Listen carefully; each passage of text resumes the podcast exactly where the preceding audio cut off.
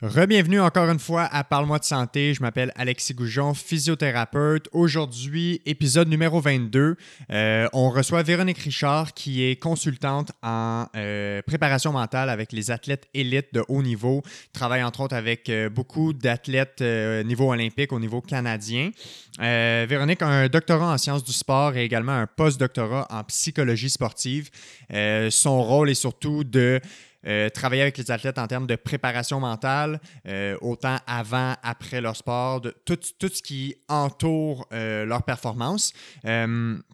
Elle fait aussi de la recherche, qui est son domaine de recherche est surtout en lien avec la créativité. Donc, elle étudie l'impact de stimuler la créativité, que ce soit par le, par le fait d'ateliers ou d'exercices, l'impact que cette stimulation sur la créativité peut avoir sur la performance, euh, le bien-être des athlètes, mais aussi euh, l'adaptabilité euh, au niveau psychologique par rapport à leur performance ou pendant leur performance.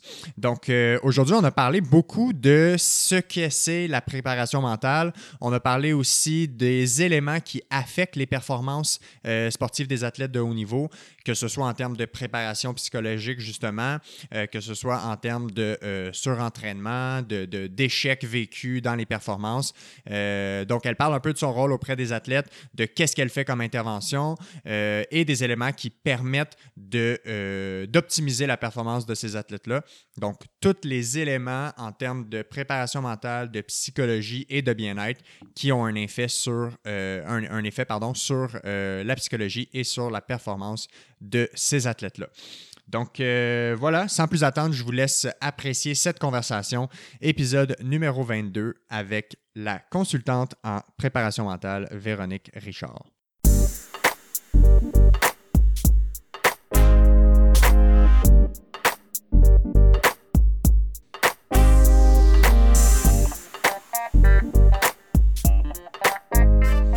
OK, c'est parti. Bon matin, Véronique Richard. Ben, bon matin. Comment ça va? Ça va super bien. Toi? Ça va super bien. je suis vraiment content de te recevoir. Ça a été. Euh, ça fait longtemps que je voulais te recevoir. En fait, c'est une ancienne invitée. C'est Alexia de Macor, que tu connais très bien, avec qui euh, ouais, que tu collabores aussi dans, le, dans ton contexte de travail. Tout à fait. Qui m'avait donné ton nom parce que j'essayais de, de recevoir un peu tous les différents professionnels qui peuvent être impliqués auprès des athlètes de haut niveau.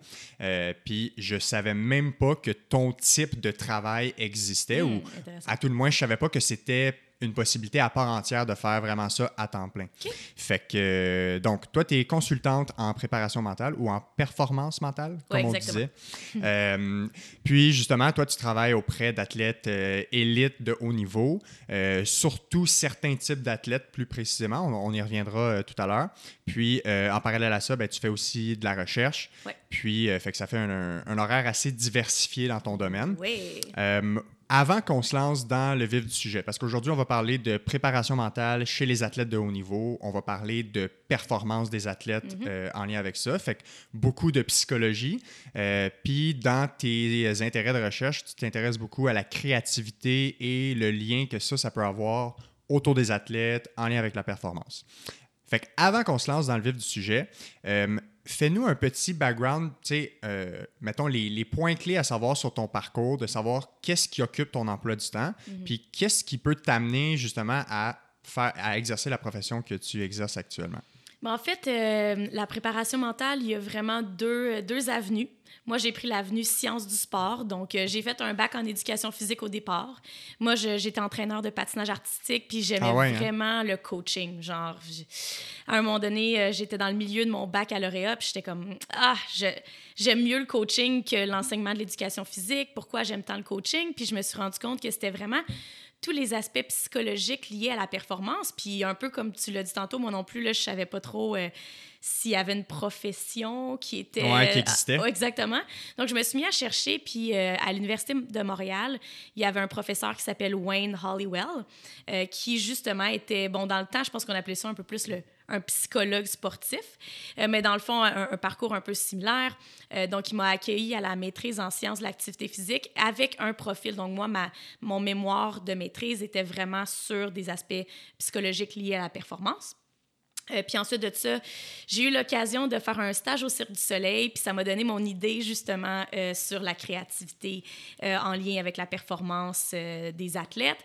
Donc, j'ai décidé de me lancer dans un doctorat, la même chose, doctorat en sciences de l'activité physique, avec une thèse sur, en fait, là, c'était la créativité dans le sport tout au long de mon parcours, j'ai suivi évidemment beaucoup de cours dans les départements de psychologie. Ce qui est euh, génial avec des maîtrises euh, doctorat recherche, c'est que c'est un, tu as beaucoup de liberté avec ton, euh, ton directeur de, de, thèse pour choisir les cours que tu veux prendre. Tu peux y aller avec tes intérêts aussi. Exactement. Puis, tu sais, moi, j'ai été dans non seulement, pas juste à l'Université de Montréal, mais j'ai été faire des cours à l'UCAM, j'ai fait des cours à McGill. Euh, donc, j'ai été un petit peu dans toutes les universités, aller chercher les cours de psychologie qui étaient vraiment plus liés euh, au développement de la performance, au soutien du bien-être euh, chez, chez, les athlètes. Donc, euh, ça a été un peu ça, mon parcours. Évidemment, l'autre, euh, je vous ai dit, il y avait deux, deux ouais, les deux volets. Ben, c'est ça. Il y, en a qui vont plus le chemin psychologique. Donc, ils vont faire un bac en psycho, puis ensuite de ça, ils vont faire un doctorat dans une des branches de la psychologie. Puis ensuite, ils vont se spécialiser dans le sport. Ces deux volets qui peuvent être en fait, qui sont tout aussi euh, valables. Puis, dans le fond, toutes les gens qui veulent faire de la préparation mentale au Canada, c'est fortement conseillé de s'associer à l'Association canadienne de la psychologie du sport, euh, qui est une association canadienne. C'est pas un ordre professionnel, en fait, pas, pas pour l'instant. Donc, c'est une association euh, professionnelle, un peu comme euh, dans d'autres types d'associations où est-ce que tu dois soumettre ta candidature, différentes heures qui doivent être faites en présence d'athlètes, d'entraîneurs, directs, indirects, supervisés, non supervisés. Puis, ben, tu soumets ta candidature, puis ben, quand tu es, euh, accepté, tu peux faire partie de, de cette association-là, là, puis pratiquer, en fait, comme je le fais au quotidien. Puis concrètement, si on essaie de définir ou de rendre, de vulgariser c'est quoi la préparation mentale, puis là, on va le garder dans un contexte des athlètes mm-hmm. ou dans le sport, sur la performance, parce que c'est le contexte que tu connais.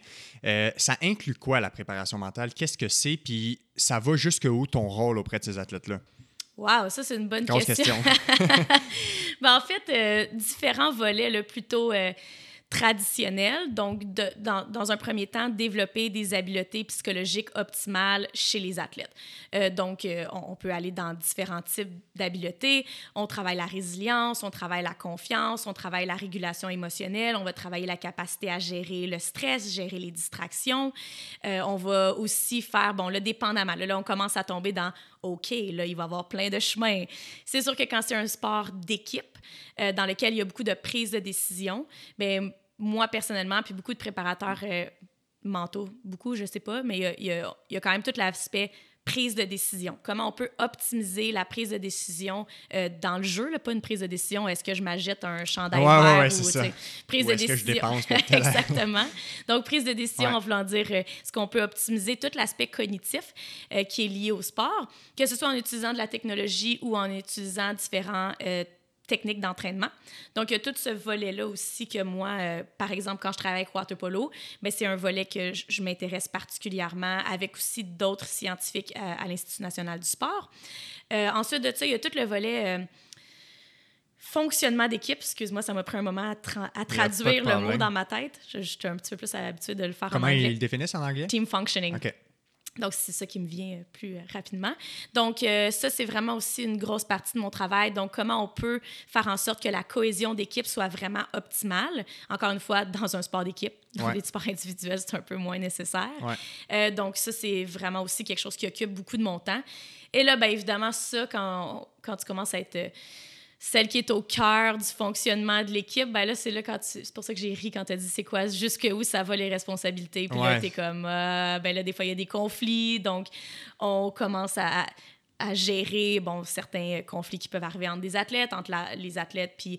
Euh, les entraîneurs, membres du staff et tout ça. Donc, ça peut, ça peut quand même s'étaler. Ouais. Puis, ben, une des particularités que moi, j'ai développées avec les années, c'est que j'aime beaucoup développer les habiletés psychologiques chez les athlètes à l'entraînement. Donc, euh, contrairement, tu sais, souvent les gens vont penser, psychologie, vont penser, je m'assois devant quelqu'un et je parle. Exact, exact. Euh, dans mon cas, puis, euh, puis j'aime penser que la préparation mentale s'en va de plus en plus vers là, on essaie vraiment de prendre les théories puis de les transformer en activités d'entraînement. Donc, tu sais, comment je peux développer la confiance dans mon entraînement en faisant ma discipline, ce qui demande vraiment un travail euh, de collaboration avec les entraîneurs. Moi, il n'y a pas de secret, là, tu sais, c'est vraiment pas, on ne va pas se cacher dans un coin pour parler. Ouais, ouais, ouais. Euh, donc, c'est vraiment pas de la talking therapy. Euh, moi, c'est pas l'approche que j'utilise. J'utilise vraiment une approche intégrée où est-ce que l'entraîneur est présent, les athlètes, moi, puis on travaille tous en collaboration. C'est le fun aussi parce que l'entraîneur va apprendre, lui aussi, sur les différentes habiletés psychologiques. Puis ça devient le fun parce qu'à un certain moment, l'entraîneur, lui aussi, a des idées de différentes activités d'entraînement qu'on pourrait faire parce qu'il comprend mieux les concepts psychologiques. Donc, on peut comme partager. Puis, Mm-hmm. euh, ben moi, c'est là que que je trouve qu'on atteint euh, des, des, résultats plus optimaux. Je trouve ça fascinant parce que j'ai jamais. En fait, quand je pensais à la psychologie sportive, je me suis toujours dit c'est comment optimiser le bien-être de l'athlète face à ses défis, Mhm. face à quand ça va pas bien, après une contre-performance. Peut-être plus dans la réaction après, entre guillemets, des échecs. Euh, mais en t'écoutant parler, puis en voyant jusqu'où ça peut aller, je vois que en préparation, puis en prévention, c'est même pas juste de euh, prévoir les obstacles, c'est d'optimiser l'aspect psychologique ou l'aspect mental qui, au final, va aider dans la performance. Exactement. Ben, en fait, euh, tu vois, je vais, je vais faire une comparaison que je fais souvent pour Ouais. euh, aider les gens à comprendre. Souvent, on connaît mieux les métiers euh, physiques. Ouais. Donc, par exemple, on sait tous que les athlètes bon, vont voir des préparateurs physiques Ouais. et vont souvent aussi voir des physiothérapeutes. Mhm. Ça, c'est le modèle euh, canadien, disons. Ouais. Ben, la préparation mentale s'inscrit où le préparateur physique s'inscrit. C'est-à-dire, on veut, on- le préparateur physique veut faire euh, gagner de l'endurance, de la masse musculaire, prévention de blessures, euh, flexibilité. Il s'intéresse beaucoup à optimiser toutes les habiletés euh, physiques Ouais, qui sont importantes ouais, ouais. au sport. Euh, le physiothérapeute va être là, ben, dans, dans le cas, oui, c'est sûr qu'il y a aussi des exercices de prévention qui sont souvent su- supervisés par les physiothérapeutes, en fait, dans, dans les équipes avec lesquelles je travaille, mais Ouais. c'est souvent le physiothérapeute qui va être là quand il y a une blessure. Exact, exact. Ben, dans la préparation mentale, s'inscrit vraiment la même chose en prévention. Prévention, euh, justement, on veut développer des habiletés psychologiques optimales, oui, pour le bien-être. Là, j'ai parlé beaucoup de performance, mais c'est sûr qu'on s'intéresse au bien-être aussi. Et pour vraiment euh, optimiser la performance, tout comme le préparateur physique, ben, tu sais, monsieur, madame, tout le monde peut aller au gym, faire des programmes, euh, plutôt généralisés, puis tu sais, on va rester en forme, puis c'est correct, mais des athlètes élites, eux, ils doivent être en mesure de vraiment aller chercher tous les aspects physiques très détaillés à leur sport, ben, la même chose avec les habiletés psychologiques. Donc, c'est là qu'on s'intéresse à aller optimiser des choses sans qu'il soit obligé d'arriver des catastrophes ou des défaites ou non, on, on est vraiment là en prévention parce que nous, on espère que on sait que le parcours de l'athlète va pas se diriger une belle ligne C'est ça, droite c'est une montagne russe toujours. Exactement. Donc, nous, on veut les équiper d'avance à être en mesure de faire face de façon le, le plus, euh, plus optimale possible euh, aux défis qui vont les attendre là, dans leur parcours. Fait que oui, Ouais. tu as bien compris, c'est beaucoup plus préventif, on est beaucoup plus dans l'optimisation. Il y a de la réparation à faire, là, on se le cachera pas que bien qu'on les prépare euh, le mieux possible, ça arrive aussi que quand il arrive une blessure, quand il y a une défaite, qu'on qu'on soit aussi là pour les supporter à ce moment-là, mais on espère que le travail qui a été fait en amont va euh, faciliter, disons. Puis est-ce que c'est euh, tout ce qui est en lien avec la préparation mentale, est-ce que c'est une science qui est relativement jeune ou est-ce que ça fait longtemps qu'on a des bases solides scientifiques sur euh, c'est quoi les meilleures façons de préparer les athlètes, autant pour optimiser le bien-être que la performance? Ben, ça dépend ce que tu, que, qu'est-ce que tu dis par jeune. Je dirais que vraiment dans la littérature, on voit que dans les 20 dernières années, il y a eu une augmentation euh, vraiment importante Ouais, euh, du nombre d'études, du nombre euh, de, ben, de l'intérêt, en fait. ouais, ouais, ben, juste- je considère ça jeune. Ouais. Oui, ben c'est ça. Si Ouais. ça, tu considères ce jeune, c'est sûr que ça fait, par contre, depuis les années 1960 que, ce- que ça, ça existe. Ouais. Est-ce que ça avait le, le même volume de, de travaux scientifiques, le même, le même intérêt? Définitivement pas. Même moi, depuis que, tu sais, bon, j'ai commencé ma maîtrise en 2009. Ouais. Puis juste depuis 2009, je vois quand même qu'il euh, y, a, y a un intérêt grandissant, que ce soit vraiment dans le milieu sportif, ou est-ce qu'aujourd'hui, un, une équipe de sport intégré qu'on appelle, sans préparateur mental, euh, ben, je- Ça existe presque ben, pas. c'est ça. C'est aussi. Il y a un préparateur physique, il y a un physio, il y a un nutritionniste, il y a un préparateur mental, euh, il y a un physiologiste, il y a un biomécanicien. Tu sais, à, à cette heure, c'est comme. euh, ça fait partie Mhm. d'une des choses que, que les sports vont rechercher. Puis, ben évidemment, plus il y a de l'intérêt sur le terrain, mais plus voilà. la science va aussi vouloir supporter Plus il y ça. a des fonds, plus il y a de l'argent investi là-dedans. Exactement. Tu sais, tout le côté aussi per- perceptivo-cognitif euh, qui commence à faire de plus en plus sa place quand je te parlais de, de- de faire du travail de prise de décision avec la technologie et tout ça. Ça aussi, là, là, ça, ça a émergé quand même euh, de plus en plus euh, dans les dernières années, puis ça devient de plus en plus euh, populaire, Ouais. disons, de, de supporter les athlètes dans ce développement-là. Puis, en lien avec ça, c'est quoi en ce moment euh, les meilleurs indicateurs euh, en lien avec la préparation mentale pour optimiser la performance? J'imagine qu'ils ont déjà ciblé, tu parlais tantôt de résilience, de Mhm. prise de décision. Euh, sur quoi la science nous dit qu'on doit mettre beaucoup d'énergie et de travail pour optimiser euh, l'aspect mental et psychologique de l'athlète pour qu'il soit à son plus optimal? Et ça, c'est encore là, c'est une bonne question. Tu sais, c'est la psycho, là, la, ques- la, la réponse la plus plate, c'est ça dépend. Ouais. C'est- Ouais, Mais tu sais, puis même, on dit en psycho, mais physiquement aussi, surtout rendu à un niveau euh, athlète élite, euh, moi, j'aime mieux prendre une approche très adaptée à l'athlète. Donc, tu sais, j'arrive pas avec euh, un une espèce de coffre, puis c'est comme, Ouais, ça. voici le package. Il n'y a pas de one size fits all. Non, malheureusement, non. C'est ça d'ailleurs qui rend le travail d'équipe très intéressant parce que, tu sais, bon, en équipe, on, on a souvent une approche peut-être plus euh, généralisée pour toute l'équipe, mais on se rend compte que c'est sûr. Fait qu'il y a pour des athlètes, par exemple, euh, bon, tu as nommé le mot résilience. Il y a pour des athlètes qui l'ont développé de façon assez euh, naturelle tout Ouais. au long de leur développement, puis arrivent au niveau élite, puis c'est pas nécess- ils sont déjà résilients. Ils ont eu assez d'expérience, puis ils ont bien bâti sur ces expériences-là. Donc, des fois, grâce à des bons entraîneurs, grâce à d'autres préparateurs mentaux qui, ont, euh, qui, qui les ont suivis tout au long de leur carrière. Puis il y en a qui arrivent même au plus haut niveau, puis que la résilience, ouh, c'est... C'est pas leur force. c'est pas leur force. Donc là, avec tel athlète, on va cibler davantage ce développement-là. Ça dépend aussi de la tâche, puis ça dépend, tu sais, des sports technico-artistiques, par exemple, c'est un peu différent de sports d'équipe avec Ouais. des prises de décision. Euh, donc, tu sais, il y a- il y, a tellement de facteurs à considérer. Ça devient un peu le côté art. Ouais. Tu ouais. Là, on a parlé quand même du côté science, mais le côté art, d'être capable vraiment de, de, de bien connaître. Tu sais, moi, je passe beaucoup de temps sur le terrain, j'observe.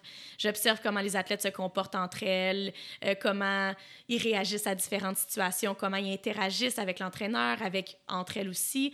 Euh, Puis c'est là que tu peux euh, cibler davantage qu'est-ce qui doit être prioritaire. Fait que c'est pas une question de toutes les équipes ou tous les athlètes devraient faire la même chose, Ouais. mais plutôt qu'est-ce qui est important pour cette équipe-là à ce moment-ci, dans cette situation. dans ce contexte-là. Fait que mettons qu'on qu'on prend la résilience parce que je- moi, ça me parle beaucoup dans mon travail que je fais en physio aussi, Mhm. dans la prise en charge de blessures, de douleurs aiguës, subaiguës, chroniques.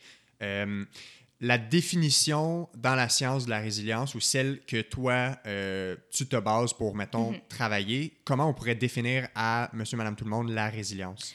Ouais, c'est intéressant. Il y a eu un papier, il n'y a pas si longtemps, justement, qui euh, une revue systématique Ouais. sur les définitions de la résilience parce que Wow. tu. euh, Il y en a plusieurs, sûrement. Exactement. Tu ne Mhm. seras pas surpris d'entendre qu'il y en a plusieurs. Moi, comment j'ai- j'aime bien la, la définir, ben, en fait, un peu en, en lien avec ce papier-là, c'est vraiment la capacité de faire face à l'adversité tout en maintenant un fonctionnement régulier. Ouais. Euh, et, et moi j'aime bien le et, en allant, en chercher des gains dans cette adversité-là. Donc, quelqu'un qui OK, va... oui, oui, oui. Ouais, c'est ça. Donc, tu sais, on, on dit souvent... euh, bon, puis ça, il y a des chercheurs qui sont en, en désaccord avec le bounce back, donc de rebondir suite à l'adversité. Ouais. Euh, mais il y a quand même plusieurs définitions qui vont intégrer le fait de développer des habiletés à travers l'adversité. Donc, la résilience, c'est pas juste de tolérer, mais c'est de naviguer l'adversité en maintenant quand même un, un bon fonctionnement et en développant des habiletés. Donc, tu sais, bon, physio, tu le vois avec les blessures, par exemple. La blessure est définitivement une adversité importante pour un athlète. Euh, ben, est-ce que dans la blessure, il va être capable de vraiment euh, se dédier à son programme de réhabilitation, de continuer à garder un fonctionnement régulier aussi dans sa vie euh, hors du sport? Ouais. Et est-ce que à travers cette blessure-là, il va être capable de, euh, de développer d'autres habiletés. Là, j'ai une athlète en tête qui a, quand même vécu euh, plusieurs blessures euh, dans les deux dernières années. Puis on a travaillé beaucoup l'imagerie mentale. Puis tu sais, elle, elle s'est dit, hey, là, j'ai le temps, là. Ben, let's go. On fait ça, puis elle s'est engagée. Puis tu sais, aujourd'hui, cette athlète-là, elle a cet outil-là dans sa boîte à outils, puis elle sait qu'elle a tellement travaillé durant sa blessure qu'elle va être en mesure de l'utiliser aussi pour l'optimisation de sa performance parce qu'elle a pris le temps à ce moment-là. Il y en a d'autres qui vont décider de travailler sur des habiletés de pleine conscience pendant une blessure, par exemple. Donc, Ouais. tu sais, le fait d'avoir, de vivre une adversité, ben ça te permet de développer d'autres choses. Puis là, je parle des choses plus euh, concrètes, mais il y a des choses aussi euh, plus euh, indirectes qui peuvent être, euh, qui peuvent être gagnées. Donc, euh, longue définition, mais c'est Ouais, comme mais ça que, que je le, je le définirais. Ça, ça, me- ça me. Il y a plein de bulles qui me pop dans ce que tu dis. Euh, en, en- en blessure ou en, en santé physique, entre guillemets, là, on a le, ce qu'on appelle le concept de quantification du stress mécanique, qui est si tu euh, donnes le bon dosage de stress mécanique à notre corps, notre corps va s'adapter pour être plus résilient à tolérer de nouveaux stress physiques. Fait un principe très simple, la musculation. Si tu t'entraînes en musculation avec les bonnes charges, bien encadrées, avec le bon repos, euh, le bon sommeil, nutrition et tout autour, donc tu quantifies bien le stress mécanique, ben, ton corps développe des adaptations, euh, va bâtir de la musculature et dans 6, 8, 12 semaines, ben, tu es capable de lever plus. Tu es plus fort, tu as développé le bounce back physique. Mais je vois la même chose en termes de quantification du stress psychologique. Il y a des fois où tu vas avoir un stress psychologique plus fort qui va peut-être t'amener un petit, euh, pas un down, mais euh, mettons, tu vas être plus... Ça te déstabilise. Voilà, ça te déstabilise, puis ça, ça t'amène dans un creux de courbe où ben, il faut qu'il y ait des réactions, il faut qu'il y ait des stratégies mises en place. Puis si c'est bien dosé, ben, probablement que ça, tu apprends quelque chose de ça, puis tu deviens plus résilient, donc tu as un, un- un stress psychologique qui s'est adapté. Ben, en fait, euh, mon Dieu, c'est- moi, je, je riais, là, puis je pense Ouais, que tu ouais, me voyais sourire tout au long de ton explication. Écoute, c'est exactement ce que tu viens de dire. Moi, c'est, tu sais, quand je te parlais que j'aime intégrer à l'entraînement, ben, tu sais, il y, a- il y a justement euh, des études qui ont été faites sur comment on développe la résilience chez les athlètes. Puis il y a un modèle qui dit, ben, en fait, justement, il faut être capable de présenter des, des défis des défis qui vont déstabiliser les athlètes, un peu comme ce que tu m'expliquais physiquement. Si on laisse l'athlète toujours, toujours dans sa zone de confort, Ouais. ben c'est sûr que il, il s'adapte pas nécessairement à des stresseurs, des, des- des distractions auxquelles il doit, il- on sait qu'il va faire face anyway.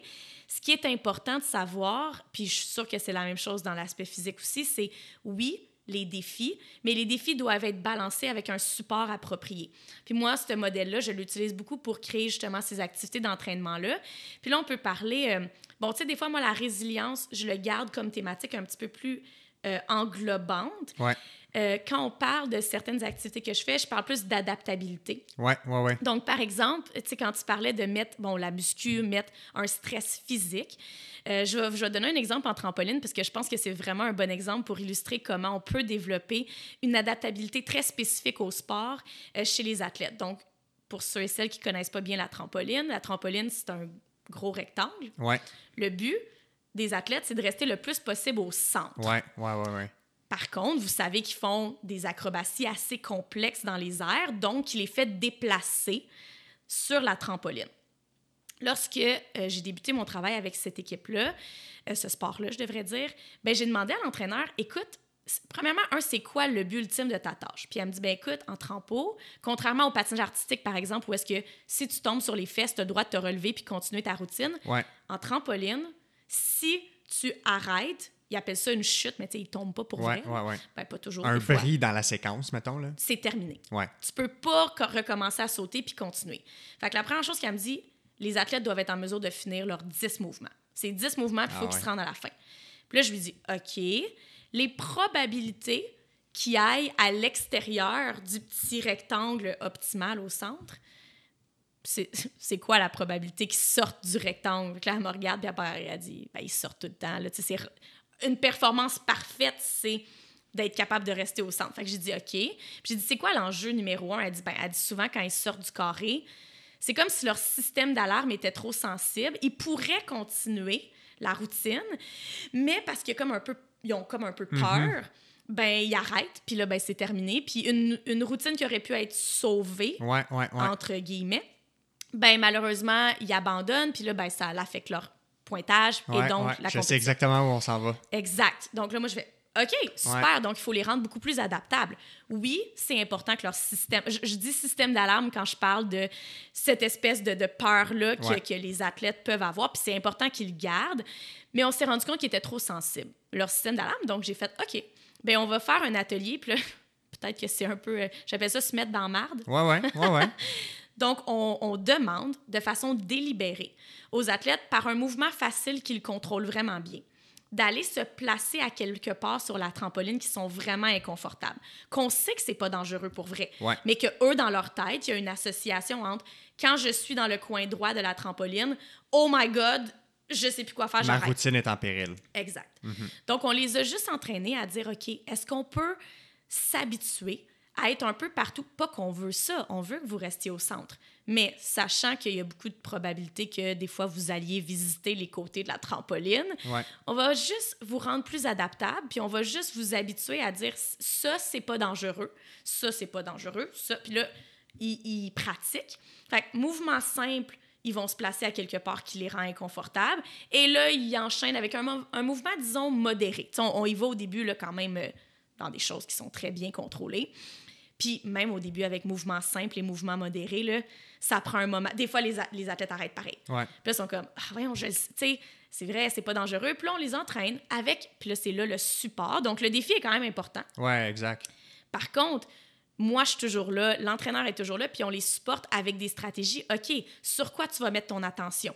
Comment tu peux être en mesure de supporter tes sensations physiques que tu ressens lorsque tu te retrouves dans le coin droit de la trampoline? Euh, comment on peut refocus? Comment on peut juste constater au lieu de juger? Ah, comment ça, je suis là? Non, juste, je suis dans le coin. Point final.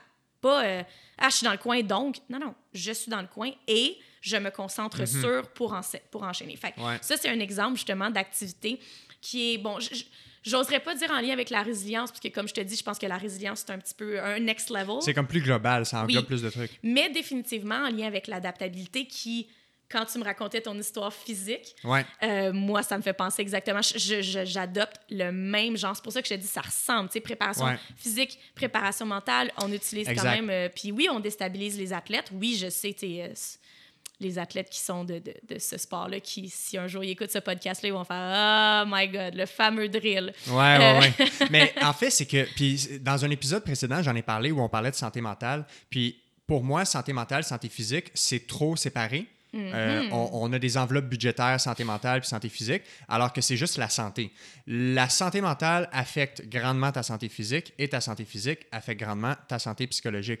Puis en lien avec ce que tu viens de dire, on dirait que l'adaptabilité est comme un, pour faire un jeu de mots, un tremplin vers la résilience. Tu comprends?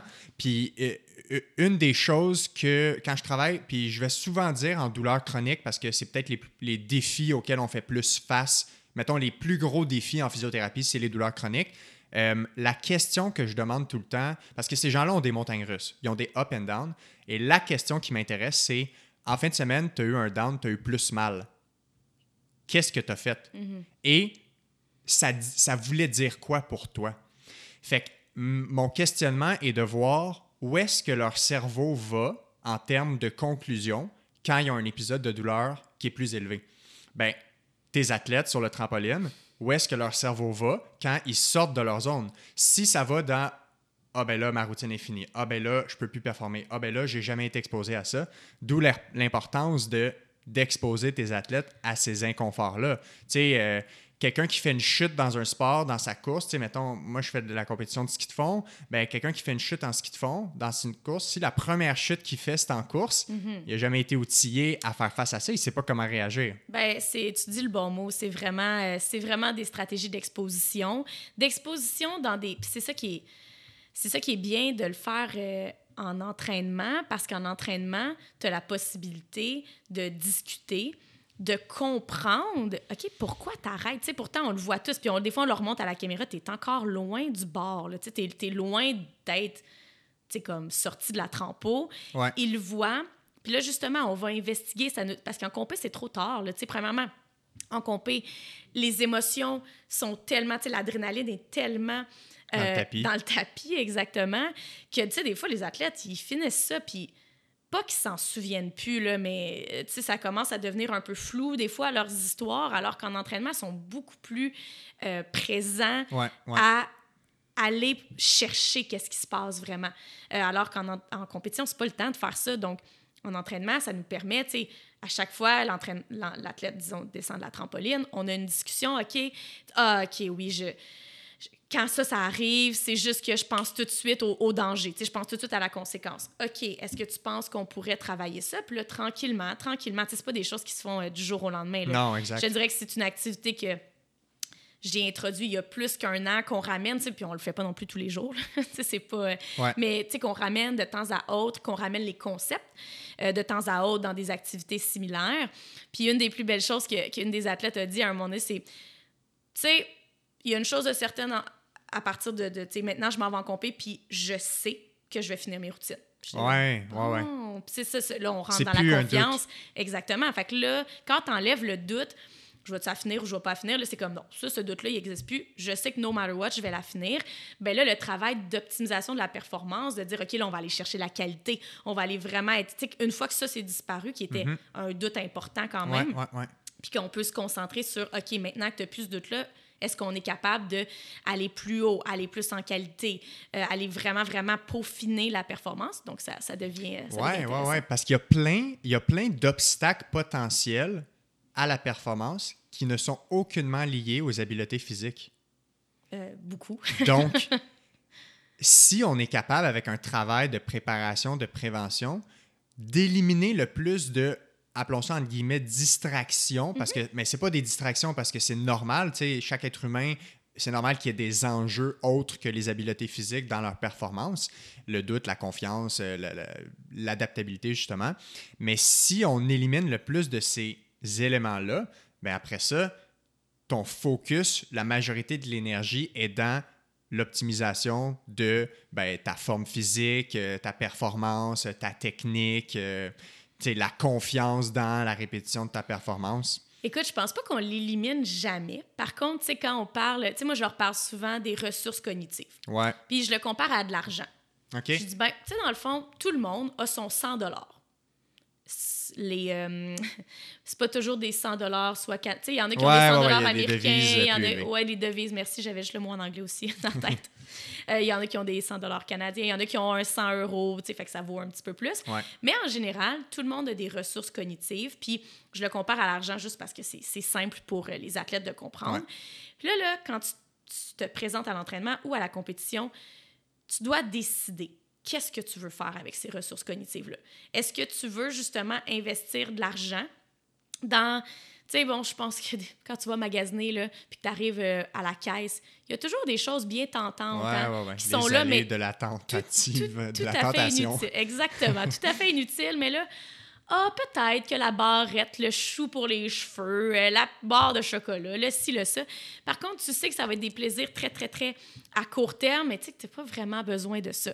Alors que si tu investis vraiment ton argent sur ce qui compte pour toi, ben oui, peut-être que la gratification instantanée est un petit peu moins grande, mais qu'à long terme, fait c'est un petit peu comme ça que je l'illustre, puis eux, euh, les athlètes avec qui je travaille vont souvent revenir sur OK, oui, ils vont même le dire j'avais plus d'argent.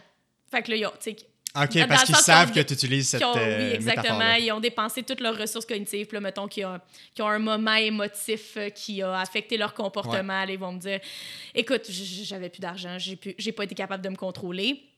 Ou encore, ah, tu sais, je le sais que j'ai investi à la mauvaise place. Fait que, ça Ok. devient aussi un, un langage qu'on qu'on utilise juste pour qu'ils comprennent qu'ils ont, beaucoup de contrôle Ouais, sur ouais. ça. Euh, il y aura beaucoup de tentations, par contre, dans l'environnement.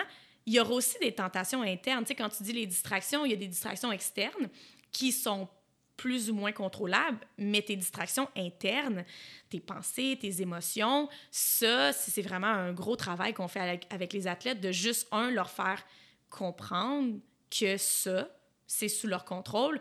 Ce n'est pas facile. Ça veut pas dire que c'est sous ton contrôle, que c'est facile à contrôler, Ouais. mais clairement, c'est des choses qui peuvent développer des stratégies. Puis là, il y a une foule de stratégies qui vont être différentes pour chaque athlète euh, qui, peut, qui peuvent utiliser. Donc, euh, ce concept-là de bien utiliser tes ressources cognitives pour ce qui compte. Donc, là, moi, mon travail, c'est de trouver qu'est-ce qu'est-ce qui, les- qu'est-ce qui leur coûte cher? Ouais. Ah, OK, ça te coûte cher de euh, te juger con- constamment durant ta performance. Bon, ben, on va aller Ouais, éliminer ouais, ce coût-là parce que ça, ça nous coûte trop On cher. réduit, ouais, On- c'est on- ça. on- ouais, je pense réduire, c'est mieux. On n'élimine jamais. Euh, la même chose, il y en a que c'est émotionnellement. Hi, les émotions te coûtent cher, toi, dans ta performance.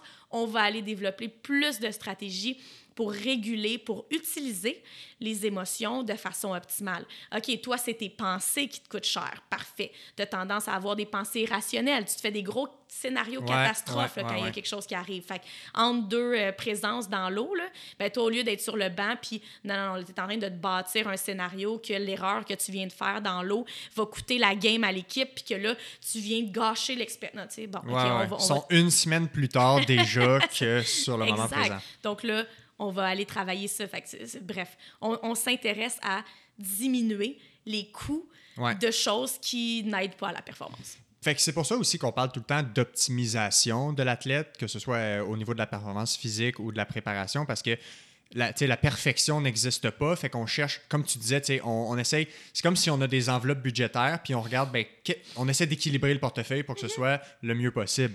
Puis. euh, encore en lien avec la résilience, parce qu'après ça, je veux qu'on parle d'imagerie mentale, parce que tu as, ouvert une, une petite parenthèse euh, tantôt.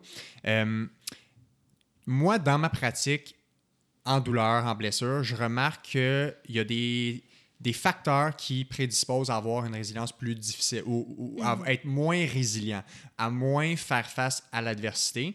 Puis je voulais savoir si toi, tu vois ces, ces mêmes genres de facteurs-là, y a-tu des éléments que tu vois qui reviennent, et probablement que dans la littérature, en fait, je sais qu'ils l'ont étudié, c'est quoi les éléments qui prédisposent à avoir une résilience plus, euh, je sais pas si fragile, c'est le bon mot, ou moins développée peut-être, là?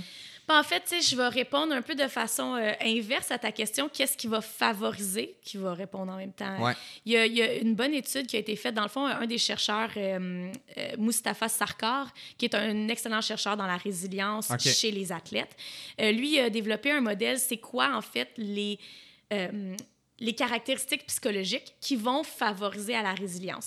La plus importante, c'est la capacité euh, d'analyser les défis, en fait, l'adversité comme un défi plutôt comme une menace. Donc, c'est ouais, cette capacité-là de faire de la restructuration cognitive. Puis lorsque tu as une adversité, les athlètes qui vont tomber rapidement dans OK, c'est quoi le défi plutôt que c'est quoi la menace, bien ça, ils ont trouvé que c'était vraiment une caractéristique qui fait une différence. Donc, ça, c'est dans son modèle, c'est un gros rond au Ouais, centre. ouais. Fait que c'est l'élément le, plus important. Il y a- en anglais, ils appellent ça le challenge mindset. OK. Comment tu perçois le défi qui est devant toi? Ouais. Comment tu perçois l'adversité, mettons, Ouais, devant ok, toi? Est-ce que tu le perçois comme un défi positif qui va t'apporter quelque chose ou tu le perçois comme une menace qui peut détruire ta carrière, t'empêcher d'aller plus loin, euh, bon, te faire arrêter le sport? Ouais. Et autour de cette caractéristique centrale-là, il a identifié d'autres euh, caractéristiques psychologiques. Donc là, il y a la motivation. Ouais, Euh, donc, c'est sûr. Ouais, motivation, confiance, concentration, qui sont trois choses, euh, trois habiletés. Le support social. Je savais que ça s'en allait là, c'est sûr. c'est sûr. Mais en fait, je fais une parenthèse parce que hier, je lisais euh, le World Happiness Report. OK. Fait que 2020 qui est sorti, en tout cas, cette semaine. Là. Fait que c'est un rapport de 200 pages. J'ai pas lu ça au complet. J'ai lu ça les grandes lignes.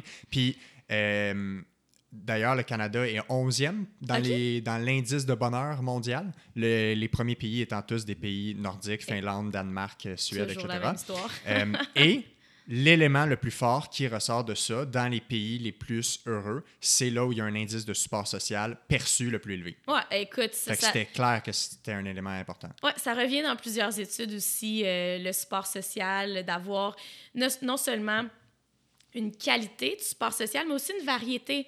Euh, tu sais, souvent dans le sport, moi, je- j'incite les athlètes à avoir un réseau hors du sport. Ouais. Oui, oui, oui. Des ouais. amis qui sont pas liés au sport, euh, des, dans la famille qui peut, pas leur parler tout le temps de leur sport. Bref, c'est ça, Ouais. ça devient important, comme, euh, c'est un réseau qui est varié, euh, qui est positif, qui est de qualité.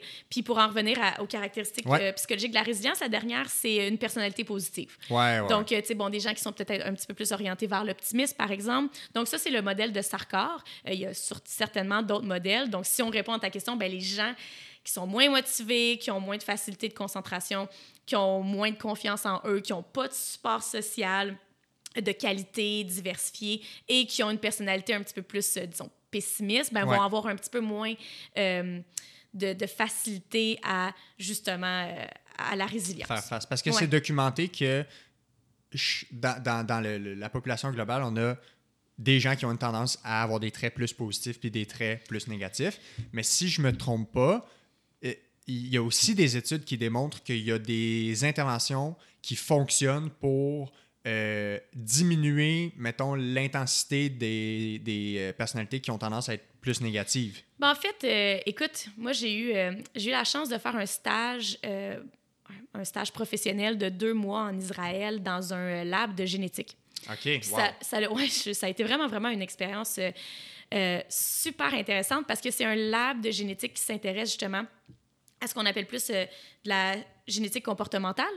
Behavioral genetics. Ouais. Fait que je sais pas si on traduit ça bien en comportemental. Ouais. Ouais. Donc, euh, puis la chercheure avec qui j'ai fait les deux mois, elle, elle, s'intéresse aux, aux caractéristiques psychologiques.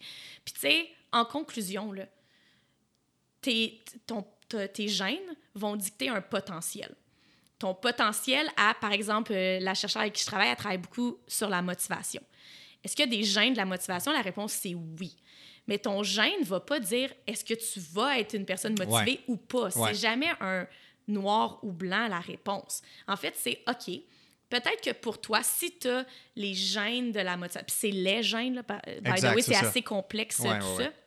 Mais si tu as ce profil génétique-là, ben c'est sûr que pour toi, être motivé, ça va être plus facile. Mhm. Par contre, si tu es dans un environnement voilà. qui te laisse aucune autonomie, euh, dans lequel tu as beaucoup de tâches répétitives, dans lequel tu n'as aucune possibilité euh, de, de, de dire ce que tu penses, ben même si tu as le potentiel génétique d'être motivé, ton environnement, ça se peut qu'il in- qu'il inhibe Ouais. ce potentiel-là.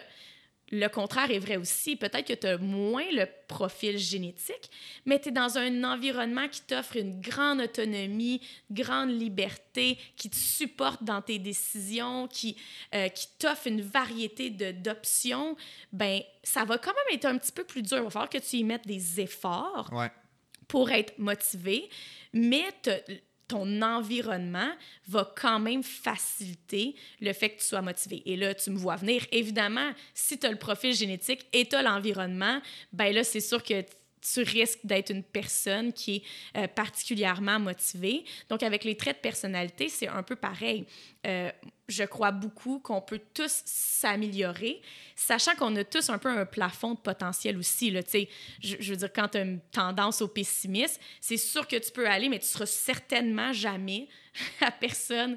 Tu vas pas changer de spectre complètement parce que c'est un spectre au final. Exactement, c'est un continuum. hein. On- on- Ouais. mais je pense que tu peux définitivement naviguer des situations de façon plus positive en apprenant. Mais c'est juste que toi, ça va te demander plus d'efforts Ouais, que exact. pour une personne qui a peut-être le profil euh, génétique. Puis, bon, j'ai fait un deux mois de travail dans un lab génétique. Je travaille encore beaucoup avec ma collègue israélienne, mais ce que j'en ai compris Mhm. de moi qui vient euh, vraiment pas du domaine génétique, Ouais. c'est que ça dicte un potentiel, mais que l'environnement va interagir avec ce, ce- ce potentiel-là pour soit l'optimiser puis le rendre le plus, c'est comme le meilleur que tu peux être, ou le diminuer parce que ton Ben oui. environnement est juste Ben oui, ben la- supporte pas. la le meilleur exemple, c'est des jumeaux identiques Mhm. génétiquement. Ben, il n'y a aucune paire de jumeaux qui sont exactement la même personnalité, la même capacité d'adaptation, la même performance sportive, le même travail, les mêmes intelligences. Fait c'est clair que l'environnement, ton cercle social, euh,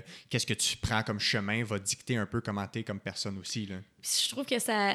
Sais, ta première question, c'était en lien avec la préparation mentale. C'est justement aussi une des choses qui prend beaucoup de mon temps, c'est de tenter d'aider les entraîneurs, de contribuer à créer des environnements qui vont justement permettre, tu sais, des fois, c'est pas juste de l'intervention avec l'individu, mais c'est de l'intervention sur comment on crée l'environnement, qu'est-ce qu'on fait, tu sais, que ce soit euh, dans l'horaire, dans les activités d'entraînement, dans les interactions avec l'entraîneur, comment on peut leur donner cet espace-là, créer des environnements qui sont vraiment stimulants pour eux. Comme ça, chaque individu dépendamment de leur potentiel, va quand même avoir l'opportunité de l'optimiser plutôt que de dire ben voici notre environnement, puis si ça ne fit pas avec toi, too bad. Ouais, exact. Il faut que ce soit adaptable. Mm-hmm. Mais c'est, on parle beaucoup du modèle biopsychosocial dans l'ensemble d'une personne, que ce soit en termes de blessure ou autre chose.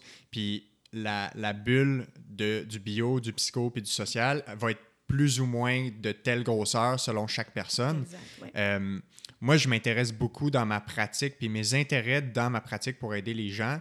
En fait, je m'intéresse beaucoup à autre que les aspects physiques, c'est quoi les meilleurs déterminants de comment les gens évoluent.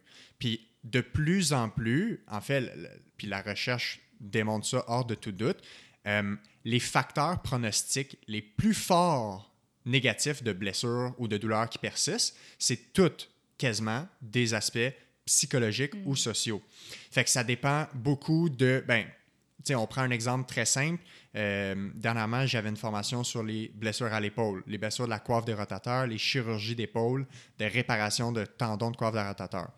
Euh, les trois facteurs qui sont les plus déterminants de à quel point tu vas bien évoluer.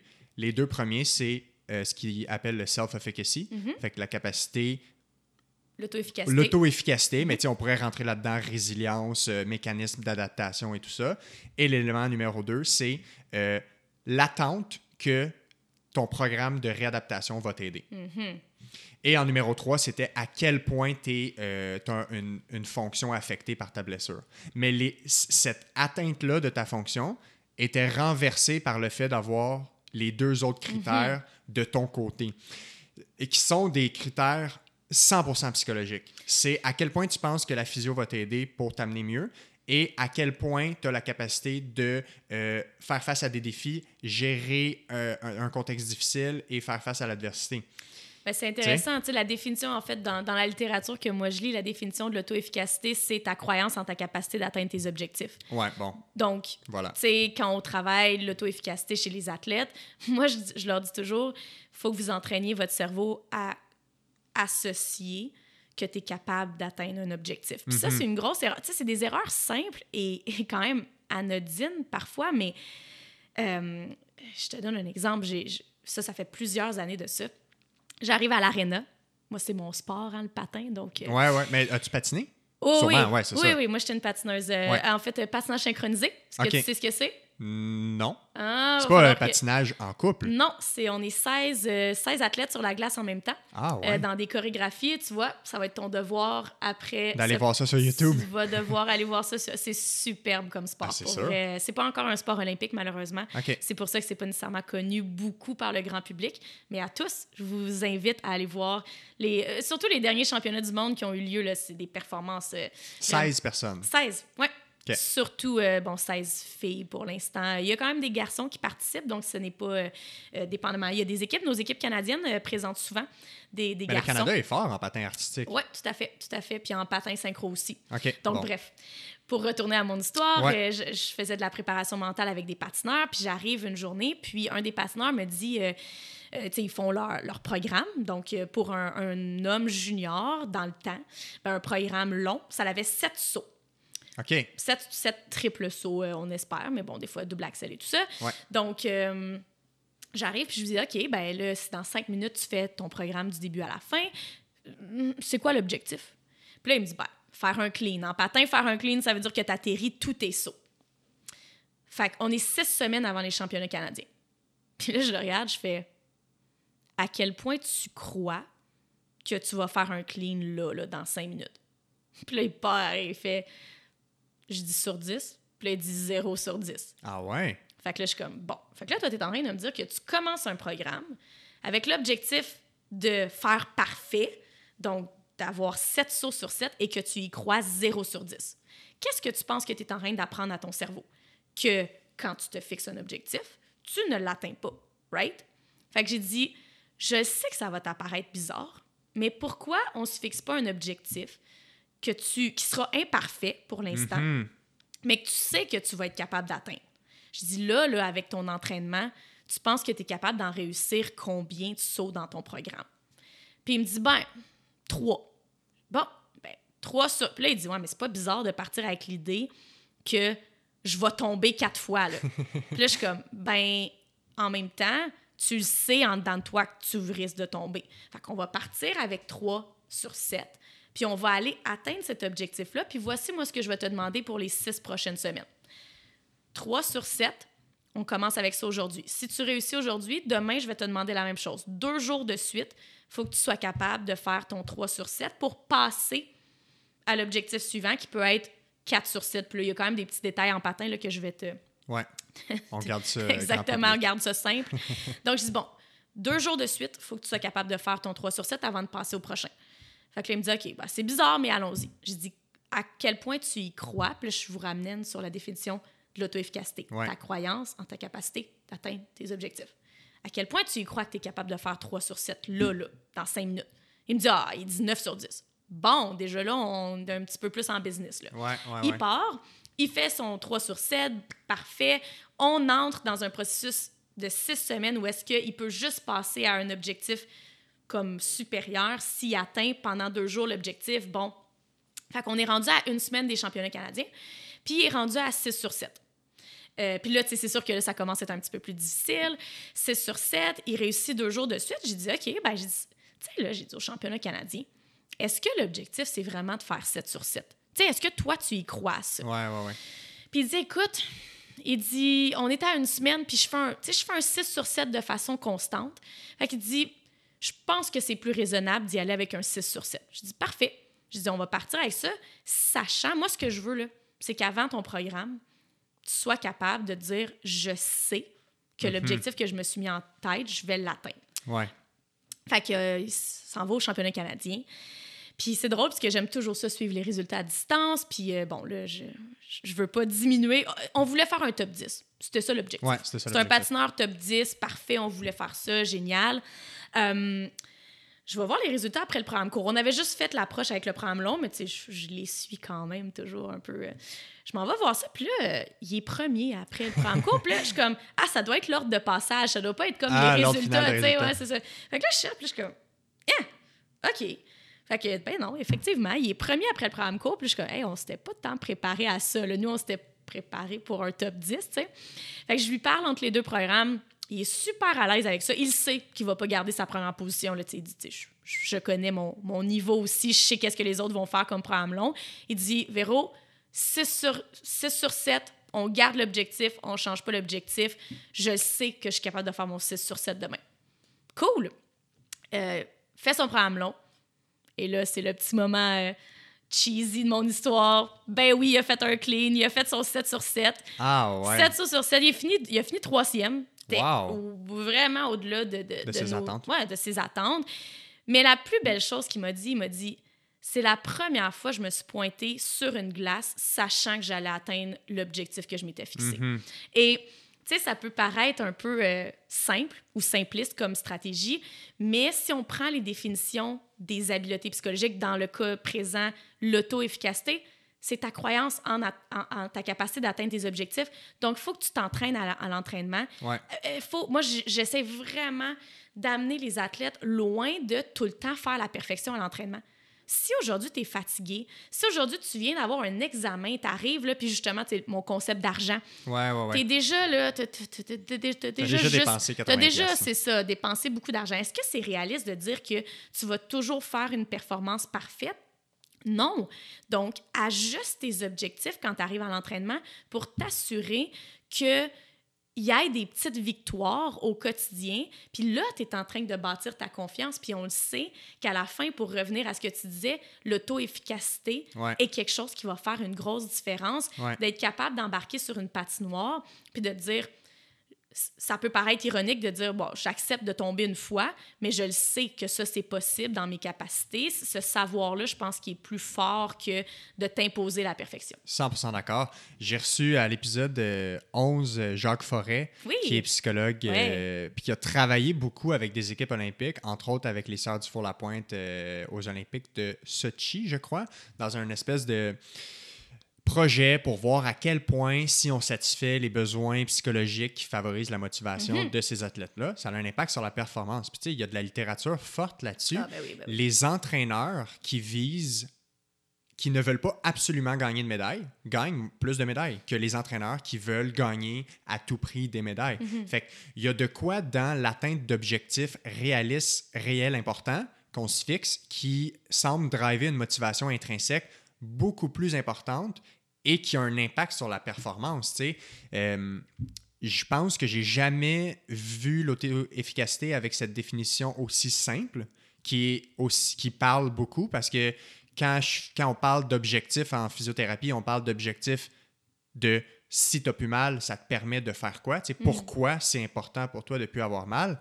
Euh, puis je pose souvent la question aux gens, tu sais, combien de pourcentage d'amélioration tu vises? Puis les gens, il y en a deux sur trois qui me regardent avec des yeux étranges, genre, ben, 100% Ben, c'est pas tout le temps vrai. Puis après ça, ben, la question qui suit, c'est est-ce que tu penses que c'est possible? Ah, ben non, tu sais, j'ai ça depuis 30 ans. Ben, OK. Donc, pourquoi on se fixe pas un objectif euh, que tu penses qui est possible et dont tu vas être certain d'atteindre, qui va te motiver à faire tes exercices, à venir faire tes traitements, puis à faire, pas mal toutes les, les choses qu'il faut faire pour, ben, atteindre ces objectifs-là. C'est, tout l'aspect, en fait, 100% de la conversation à date, je suis capable d'appliquer tout ça à, à- aux blessures puis à la physiothérapie. Ah ben oui, c'est- puis même fascinant, là, la motivation intrinsèque que tu viens de parler, euh, tu sais, Jacques Forêt, ben en fait, ça, c'est la beauté. Il travaillait avec euh, JP Richard. Ouais, ouais, ouais. Euh, puis tu sais, quand l'entraîneur, pour vrai, là, en préparation Ouais, mentale, ouais, quand l'entraîneur est euh, collaboratif et ouvert et participant, ça fait toute la différence. Ouais. Moi, je, je vois peu de... hum, Les effets de faire de la préparation mentale sans l'entraînement sont moindres. Le- sans Ouais. l'entraîneur, excusez-moi, oui, oui, oui. sont moindres, définitivement. Ouais. Euh, quand l'entraîneur est vraiment engagé, parce que ça nous permet d'aller euh, plus directement impacter l'environnement, impacter l'aspect holistique de l'athlète. Puis quand on parle Ouais. de motivation intrinsèque, tu sais, je peux m'asseoir avec un athlète puis lui expliquer toute la théorie de la motivation, euh, tu sais, que ce soit l'auto- l'autodétermination, Ouais. puis les besoins psychologiques de base et blablabla. Mais tant que l'environnement les offre pas, Ouais, ouais. ou répond pas à ses besoins psychologiques de base. Vraiment récemment, on fait une intervention avec un athlète qui avait, moi je lui ai parlé quoi, 30 minutes. C'était évident qu'on était dans un enjeu de motivation. Ouais. Parfait. Je me suis assis plus longtemps avec l'entraîneur. Puis j'ai dit, regarde, OK, on va y aller un peu audacieux. Là. Je dis, j'aimerais ça tester pour le prochain mésocycle d'entraînement, que tu lui donnes, tu lui montres le plan d'entraînement, mais tu le laisses libre Mhm. de choisir jusqu'où il se rend. Euh, puis souvent, c'est un athlète qui réagissait beaucoup quand il y avait un gros volume de, de routine. Puis il réagissait vraiment fortement à ça. Je disais, Hey, j'aimerais juste qu'on teste. Est-ce qu'on peut le laisser comme gérer? Il voit le plan, puis il peut. C'est un changement, là, tu sais, c'est- c'est Son simple. besoin d'autonomie était frustré. Exactement. Puis là, tout d'un coup, on a, on a vraiment, vraiment augmenté. On a répondu à un besoin d'autonomie qui était pas directement. Il, il verbalisait pas directement, mais dans plein de choses qu'il faisait, puis dans plein de choses qu'il disait, on pouvait sentir que, ouais, peut-être que lui, là, si on y va vraiment dans une pratiquement autonomie totale, Ouais. euh, avec un guide qui est capable de naviguer.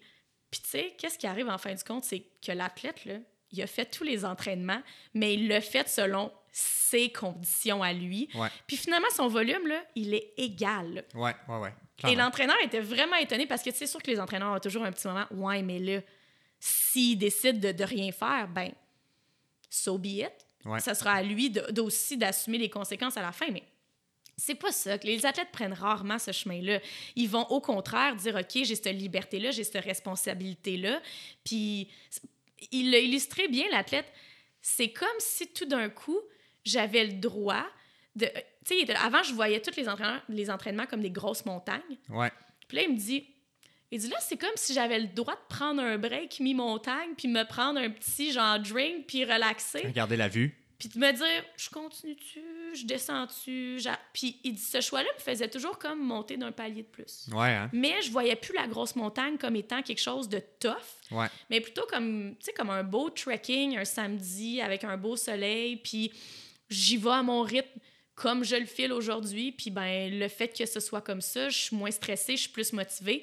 Donc, ben, ça me tente de monter jusqu'en haut pour vraiment aller voir qu'est-ce qui se passe là-bas. En tout cas, bref. Mais, mais cette histoire-là, ce qu'elle démontre très bien, c'est que le one size fits all, encore une fois, n'existe pas. Tout, tout doit être adapté. Cette année, je me suis formé pour appliquer la théorie de l'autodétermination à la réadaptation. Mm. OK? Fait que j'ai fait une formation qui avait pour but comment optimiser la motivation des patients qui souffrent de douleurs chroniques. Euh, game changer dans ma pratique. Game changer. Fait que je, je, sais reconnaître beaucoup plus facilement les enjeux liés à la motivation des patients, euh, les, les, les, les, frustrations de motivation qui sont spécifiques selon chaque type de personnalité, puis des interventions concrètes. Mm-hmm. Puis la motivation est la base de toute réadaptation, est la base aussi de performer, changement, exactement. Euh, puis c'est ça, tu sais, c'est encore une fois, je pense qu'il y a beaucoup de professionnels de la santé, puis moi je vais parler pour les physios parce que c'est ce que je connais. On a tendance à dire voici exactement ce qu'il faut pour ce type de blessure-là. Oui, la science donne des réponses à une entorse de cheville, voici comment c'est le mieux de guérir ça. Comme la science donne des euh, réponses à qu'est-ce qu'il faut manger pour être le plus en santé. Mais après ça, euh, une blessure, une entorse de cheville, c'est une chose. Puis après ça, ben, Pierre ou Jacinthe, je sais pas pourquoi j'ai des noms de personnes âgées, mais. ou Julie qui a une entorse de cheville dans un contexte avec des antécédents X et Y, puis un environnement X ou Y, ben c'est complètement différent. Puis ça Mhm. demande une adaptation pour cette personne-là. Fait que je pense qu'on est beaucoup rigide dans la façon de voir les choses. Puis c'est loin où j'extrapole ça, mais le modèle scolaire de comment on éduque, puis comment l'école, c'est ci, puis c'est ça, puis c'est tant de périodes, puis tout le monde fait la même chose. Puis, tu sais, les gens, ils se demandent pourquoi euh, les, les, les, gens sont de plus en plus incapables de tenir sur des chaises assis, puis que les diagnostics de TDAH explosent, puis là, tout le monde fait de l'anxiété, mais comme peut-être qu'il n'y a pas assez d'adaptabilité. Ah oui, aujourd'hui, j'ai l'impression que tu es chanceux si tu tombes dans un, un environnement qui te, qui, qui te va bien. sais comme l'école, voilà. justement. Ouais, c'est ça. Ah, ben, tu es chanceux si t'as pas justement de TDAH, que t'as pas de besoin de stimulation moteur, que tu es très intellectuel dans ton, dans ton approche face aux différentes connaissances. Bon, mais tu sais, si tu tombes moindrement, ah, toi, t'es plus artistique, t'es plus moteur, t'es plus, tu sais, euh, la réponse environnementale à ça, elle est ben modifie-toi pour fitter dans l'environnement plutôt exact. que l'environnement va se modifier pour toi pour répondre. Ce qui est, ce qui est beau dans le sport élite, c'est qu'on a l'opportunité. Puis, je, je sais qu'à l'école, ce serait beaucoup plus complexe. Je sais aussi que même euh, au début du parcours sportif, quand tu as beaucoup de jeunes dans un groupe, ça peut être quand même difficile d'y aller avec chaque individu. Euh, là, la chance que moi j'ai, c'est que on, on, a, on veut répondre aux besoins de chaque athlète, donc on a l'opportunité de, de, créer des environnements ouais. qui peuvent être plus favorables à qui l'athlète est dans ses caractéristiques à lui, puis comment on peut ajuster l'environnement en fonction de ses ben caractéristiques oui. et pas le contraire de dire voici l'environnement. Et même si toi, tu es un carré, ben, tu dois fitter dans le cercle, puis on va te pousser à fitter dans ce cercle-là. Ouais. C'est là que, encore une fois, les sports d'équipe, c'est un beau défi, disons, d'ajuster, parce que, tu sais, pour une équipe de, de, de 20 individus, ouais. euh, de dire que l'environnement est favorable à l'émergence de chacune de façon optimale, c'est quand même un beau défi. Pas ouais, on, essaie, mais c'est quelque chose justement qu'on on se pose vraiment, vraiment beaucoup de questions. Puis en lien avec ce que tu disais, tu sais, moi, j'ai beaucoup l'approche euh, professionnelle. Je suis l'experte de, des connaissances dans mon domaine, la psychologie de la performance, mais tout individu avec qui je travaille est l'expert de lui-même. Exact, exact. exact. moi, je peux te dire, voici différentes options, voici ce que la science sait, mais tu sais, comment toi tu réponds à ça. Puis c'est pour ça que pour moi, là, c'est super important. Euh, J'essaie, en tout cas, j'espère que je le fais bien, d'être le livre le plus ouvert et de dire hey, venez me donner du feedback, dites-moi qu'est-ce qui va, qu'est-ce qui, qu'est-ce qui fit avec vous, qu'est-ce qui fit pas. Puis c'est vraiment les athlètes avec qui j'ai cette, cette communication-là la plus ouverte que ça fonctionne le mieux parce qu'ils sont capables de me dire hey, j'ai essayé Véro, là, mais pour moi, ça. Puis ça l'arrive. Ça arrive, là, tu sais, pour moi, ça. Ça marche pas. Ça marche pas. Ou des fois, c'est ça marche pas maintenant c'est drôle parce que j'ai des athlètes qui ont essayé des trucs il y a 3-4 ans. Ils ont été super fermés à l'idée, on n'est pas embarqué là-dedans, OK. Puis là, tout d'un coup, ah, 4 ans plus tard, là, sont disposés à ça, sont plus euh, réceptifs. Puis là, ah, là, tout d'un coup, ça marche bien. Fait que, tu sais, c'est pas juste, juste une question de caractéristiques personnelles, mais aussi de, de timing.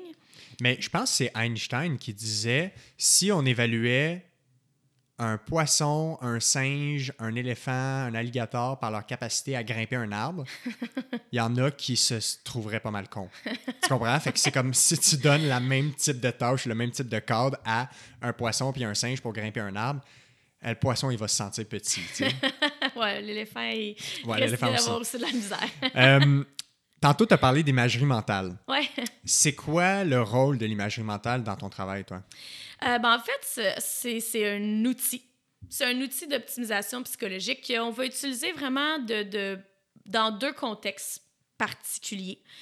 Euh, bon, je travaille quand même beaucoup dans des sports technico-artistiques, donc souvent dans l'apprentissage d'un nouveau mouvement, euh, où justement l'athlète va vouloir ressentir des choses avant même de le faire pour vrai. J'utilise aussi beaucoup la vidéo en lien parce qu'on sait que l'observation et l'imagerie mentale les théories les plus récentes disent qu'en fait, quand tu imagines ou quand tu observes, soit quelqu'un d'autre faire ou toi-même faire un mouvement, il y a des parties de ton cerveau similaires qui sont activées. Mm-hmm. Puis c'est en fait ça qui, qui ferait que, oui, c'est vrai qu'il y a un petit gain, qui n'est pas aussi euh, important que lorsqu'on pratique pour vrai, mais il y a un, un gain d'apprentissage. Donc, on, on, va utiliser l'imagerie qu'on appelle plus cognitive.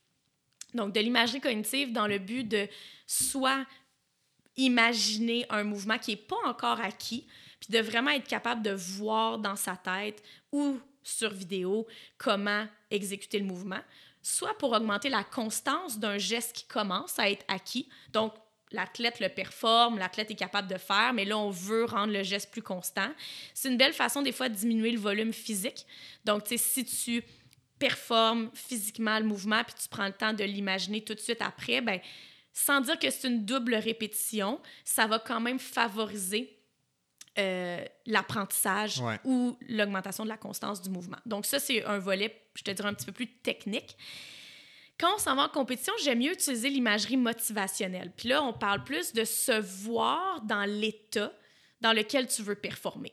Donc, un athlète qui sait qui va avoir tendance, par exemple, à être un peu trop tendu puis un peu trop stressé, ben, le, le fait de l'amener à te voir calme, en contrôle, confiant. Tu sais, de quoi tu as l'air quand tu es confiant? Ah, quand je suis confiant, je vais avoir la tête haute, je vais avoir les épaules dégagées, je vais me tenir droite, je vais avoir un sourire dans le visage. OK, mais ben, je veux que tu te vois, euh, tu sais, dans ton contexte de compétition. De cette façon-là. De cette façon-là. Donc, Imagerie cognitive plus à l'entraînement, imagerie motivationnelle plus euh, pour la préparation à la compétition.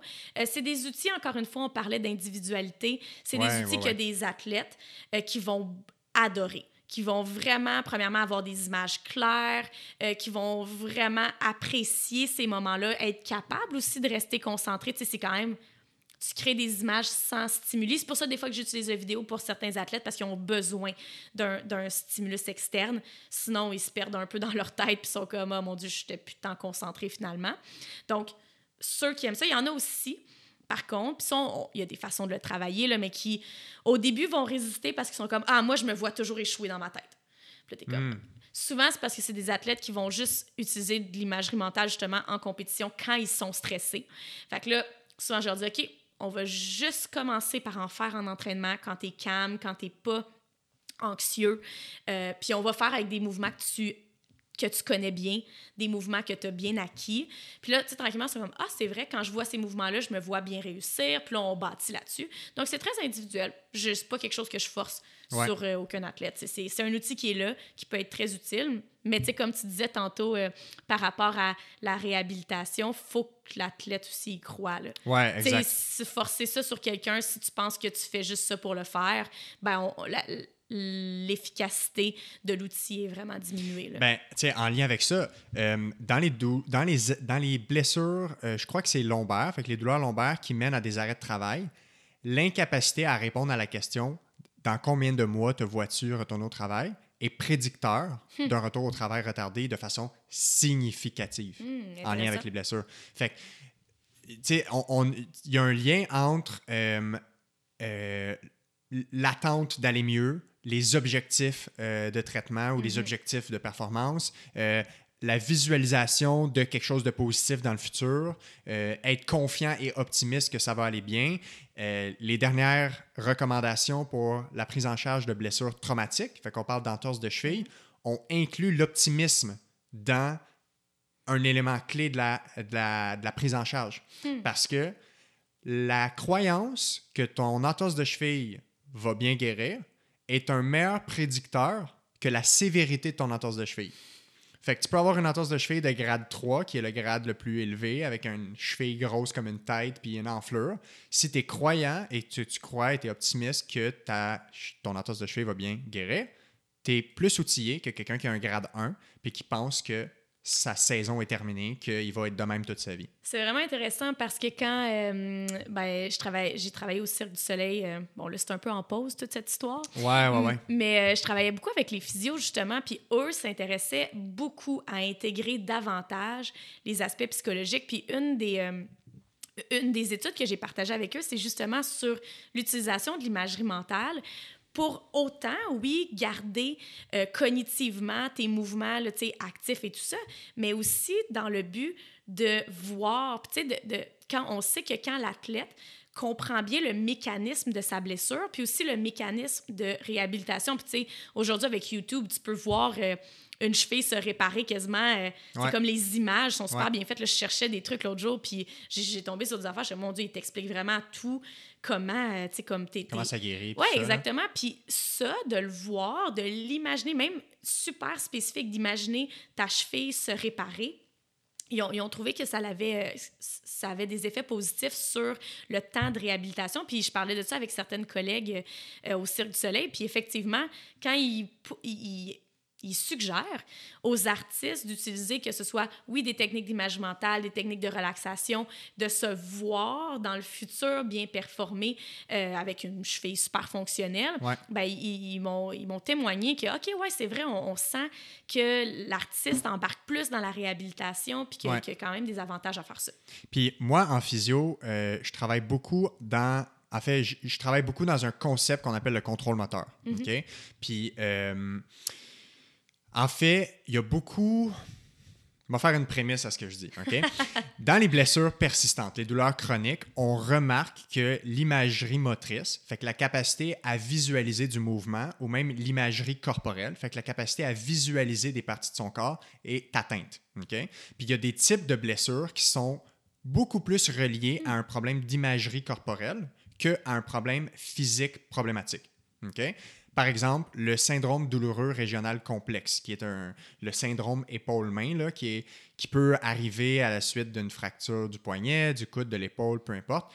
Euh, il y a un aspect physique euh, anatomique précis, mais quand c'est chronique et quand ça fait mm. un an, deux ans, trois ans, il y a des études qui montrent que, par exemple, c'est ma main droite, ben, quand les gens croisent leurs bras, l'autre main ressent les symptômes. Hmm. Et donc, c'est l'espace péri corporelle qui est atteinte et donc une espèce de, euh, si on veut, section du cerveau qui représente cette partie du corps-là. Fait que ça, c'est ma prémisse pour dire que les gens qui ont plus de difficultés à visualiser leur corps, à euh, savoir son où dans l'espace, à visualiser du mouvement, ressentent des douleurs et des, douleurs, des symptômes musculo-squelettiques étranges parfois. Simplement parce que le cerveau ne sait pas il est où dans l'espace. Ça, ça a été étudié quand même dans plein de choses, en lien avec la neuroplasticité aussi, puis comment le cerveau est capable de remodeler ça. Mais tout ça pour dire que, puis euh, ceux qui écoutent puis qui ont des douleurs persistantes, là, mettons d'une main ou d'un coude d'un côté, faites l'exercice de fermer les yeux, de prendre votre, votre le même coude qui a pas mal l'autre côté, puis de visualiser le coude, de voir à quel point l'image est claire de 0 à 10. 10 étant comme clair comme un film. Là. On est capable de fermer les yeux puis de voir le visage d'un membre de la famille, là, clairement, de construire ça. Les gens ne sont pas capables de construire une image aussi précise du membre douloureux, hmm. surtout dans des contextes de douleur chronique ou persistante, parce que le cerveau est ton organe qui modèle toute ta représentation de ton membre. Fait que ça va jusque-là, là, ah l'imagerie mentale, l'imagerie motrice. Puis, je suis, content, je suis content que tu en parles de ça parce que je me fais souvent, pas, pas regarder comme un fou, mais mes patients ont bien de la difficulté à croire euh, jusqu'à quel point notre cerveau est puissant. Hmm. Et pas dans un sens négatif que tout est psychologique, mais juste dans un sens que pas de cerveau, pas de rien d'autre. Il n'y a rien d'autre qui ne fonctionne dans notre corps sans cerveau. Donc, c'est un peu ridicule de penser qu'on peut prendre en charge des gens, que ce soit dans des blessures ou que ce soit dans d'autres, peu importe, sans considérer tout ce que notre cerveau a comme puissance et euh, comme effet sur le reste de notre corps. C'est intéressant parce que, en fait, tout, tout, est interrelié, tu vois.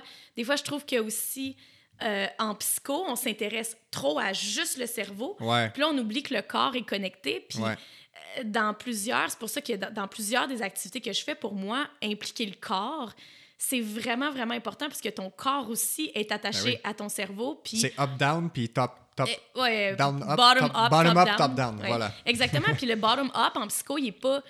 Souvent, il est un petit peu euh, mis de côté. Puis, tu sais, euh, bon, euh, quand je travaille la créativité, justement, moi, pratiquement toutes mes activités sont motrices. C'est tous des activités motrices dans, le, dans lesquelles les gens finissent par comprendre les, les, les, les, concepts psychologiques liés à l'optimisation de la créativité, mais ils le découvrent parce qu'ils le découvrent à travers leur corps.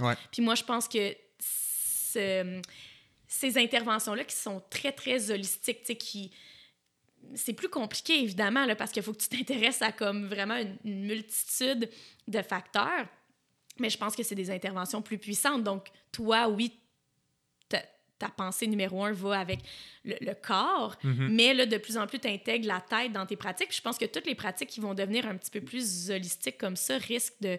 Parce qu'on est, on est un système. Là. le système, tu peux pas couper un... Non, ben, c'est un système qui fonctionne tout ensemble. Puis en fait, tu sais, à l'école, on, apprend l'importance de euh, l'aspect psychologique, social sur les blessures et tout ça, euh, en théorie. Mais on n'a pas nécessairement assez d'outils, je trouve, pour l'appliquer concrètement. Fait que moi, il a fallu que je fasse beaucoup de formations, puis que je mhm. me fasse former, puis que j'ai du mentorat pour ça, pour être capable d'arriver à quelque chose de vraiment bien concret. Puis, tu sais, maintenant, je suis capable de dire que, ben, j'intègre beaucoup plus large que la blessure. Tu sais, la blessure physique, c'est quasiment rendu la chose qui est le moins important parce que je sais que ça va bien guérir si tout le reste est mhm. optimal. Puis après ça, ben, on le sait comment les guérir, les blessures. Là. La majorité de la science a des consensus par articulation, par blessure. Puis ça va toujours évoluer, puis c'est parfait pour savoir c'est quoi les meilleures pratiques. Mais euh, je pense qu'une des grosses failles, c'est qu'on ne reconnaît pas assez l'importance de bien outiller les patients dans l'aspect psychologique, social de leurs blessures.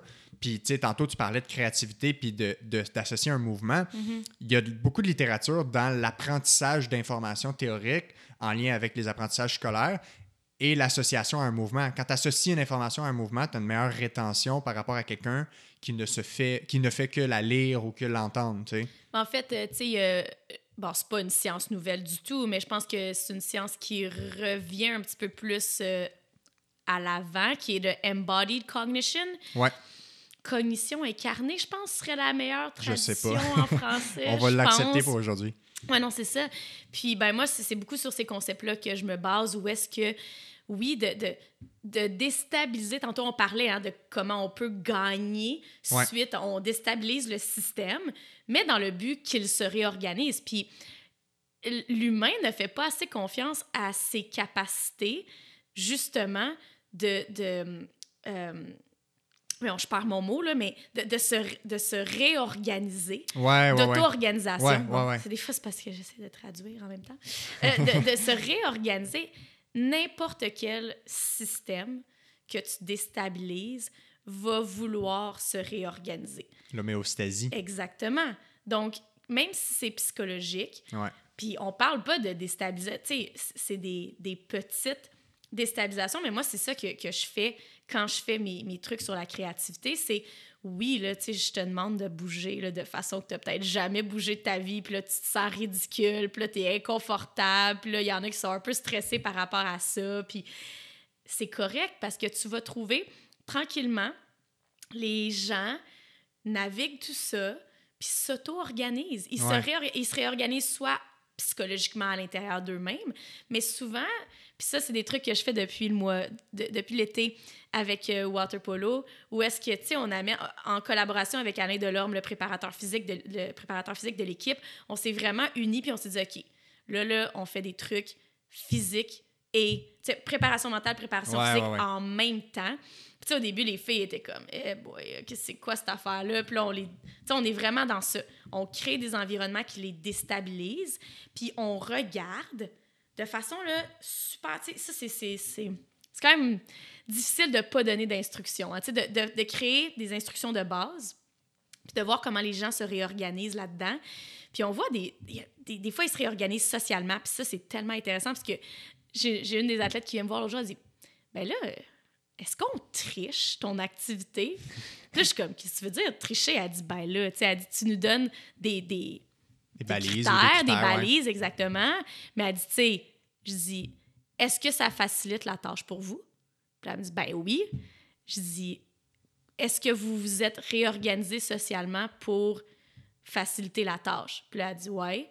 Je dis, moi, c'est juste ça que je veux. Ben c'est ça, la créativité. exact. Je veux que vous soyez capable de résoudre le problème que je vous donne. Puis si vous, si vous trouvez des façons faciles ou facilitantes, je devrais dire, de le réorganiser, moi, là, je pense, tu sais, à la fin d'une game, là, quand la pression va être haute, puis qu'il nous reste 30 secondes, puis que, euh, je sais pas, moi, on est, on est juste... Euh, on est en avance d'un but ou on, on, doit aller scorer un but pour gagner la game, ça va être une problématique qu'il va falloir qu'ensemble, peu importe ce que le coach, tu sais, oui, le coach va vous guider, mais il va falloir que vous soyez capable de regarder ce qui se passe puis de trouver la manière la plus facilitante de scorer un but ou d'arrêter un but.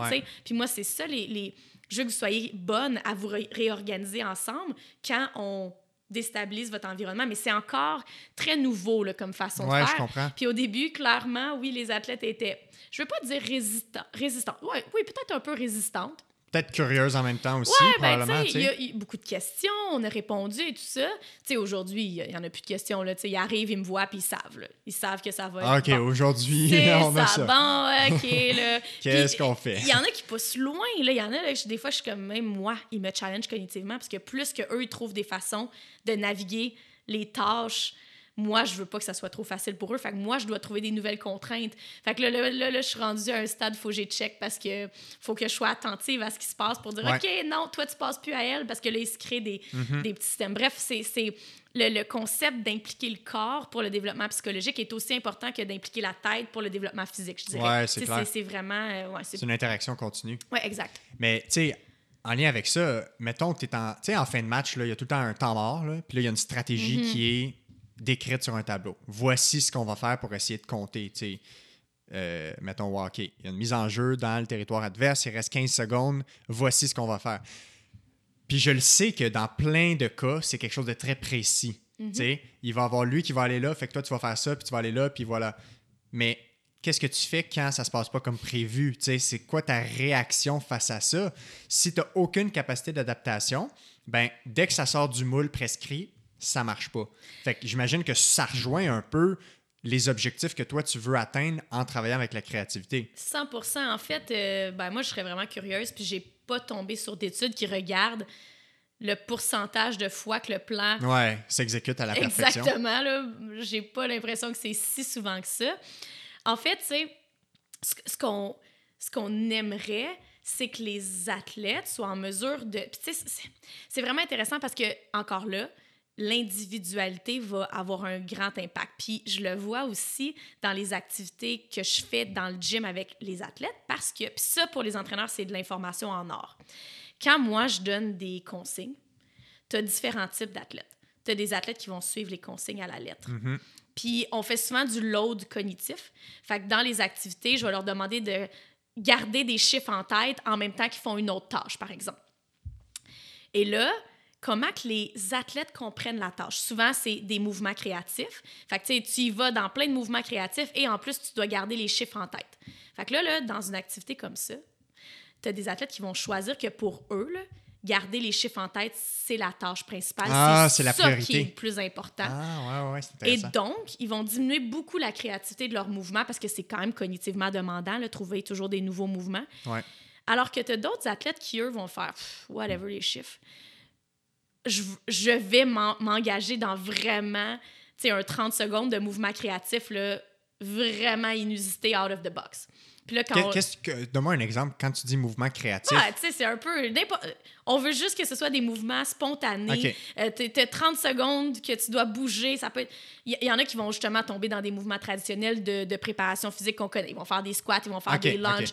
Mais il y en a qui vont se mettre à tourner d'un bord puis l'autre, faire des roues latérales. Tu sais, c'est des joueuses de water polo, je vous rappelle. C'est Ouais, ouais, dans ce contexte-là. numéro un. là, de... Mais il y en a qui sont vraiment bonnes. tu sais, faire des handstands, faire des.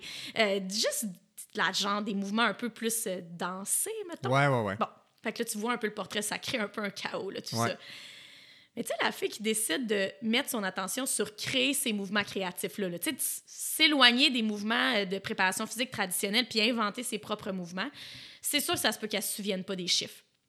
Fait qu'elle, quand on lui demande de répéter les chiffres après 30 secondes, souvent, genre, Elle n'a aucune idée. on se souvient plus pas tout. L'autre fille qui a décidé de diminuer la créativité de ses mouvements, puis de vraiment se concentrer sur répéter les chiffres dans, ta- dans sa tête, elle, elle va te les dire tout de suite. Mais là, on reprend là, ton affaire. là. 30 se- il reste 30 secondes, le, le coach va donner un plan de match. Hum, ouais. Ben là, il faut que tu saches que toi, tu as une athlète dans ton équipe qui, elle, va écouter le plan de match. Elle, là, le plan de match, là, elle va le garder dans sa tête. là.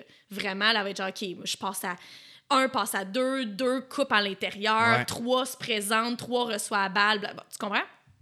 Mais l'autre, là, elle, ça se peut qu'elle ait écouté les grandes lignes, mais qu'elle se dise, Hey, moi, dans le moment, s'il y a une opportunité qui se présente, ben, whatever le plan, on y va avec la spontanéité. Puis ça, ça c'est important de savoir qui est quoi parce que pour l'entraîneur, même dans la façon dont il va donner ses instructions, est-ce que tu dis là, guys, faut que vous suiviez le plan à la lettre, c'est ça qu'on fait ou voici le fondement de ce qu'on s'en va faire et si quelque chose d'autre se présente, allez-y avec ce qui se présente. Puis ça, Ouais. ça, ça peut créer, parce que quand t'en as qui sont je suis un plan à la lettre, puis t'as l'autre qui sont comme tu sais, c'est quand même important. Fait qu'on découvre plein de choses en leur donnant ces opportunités-là.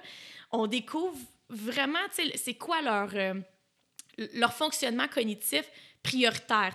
où est-ce qu'ils s'en vont, qu'est-ce qu'ils favorisent. Puis, euh, puis en faisant ça, on, a- on découvre là, des, des, ouais, des choses vraiment intéressantes par rapport à clair. le- le- leurs priorités, qu'est-ce qu'ils vont. OK, puis là, ouais, moi, c'est du feedback que je donne à l'entraîneur. Après, il fait ce qu'il veut avec ça, là, mais euh, c'est quand même, moi, c'est des choses qui. J'ai j'ai appris quand on, on ouvre à des méthodes beaucoup plus intégrées comme ça. Moi, je pense que je connais beaucoup mieux les athlètes parce que je les vois naviguer des défis, des, du problem solving. On met beaucoup de problématiques devant elles, puis hey, figure it out. là, tu Ouais. dois trouver toi-même ta façon. Mais tu sais, j'ai l'impression que il y a beaucoup d'athlètes. Tu sais, il y a certains athlètes qui sont comme dans le, le- le- comment dire le top, top, top. Tu sais, mettons, on prend au hockey Wayne Gretzky, Mario Lemieux, euh, Lionel Messi au soccer.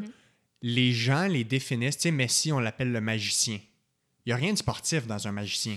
Il y a de quoi de créatif. Tu sais, euh, Wayne Gretzky, il l'appelle la merveille. Tu sais, The Great One. Le premier qui a autant travaillé derrière le filet, alors que personne, il pouvait passer 45 secondes derrière le filet, alors que c'était pas un concept qui, qui était tant existant avant.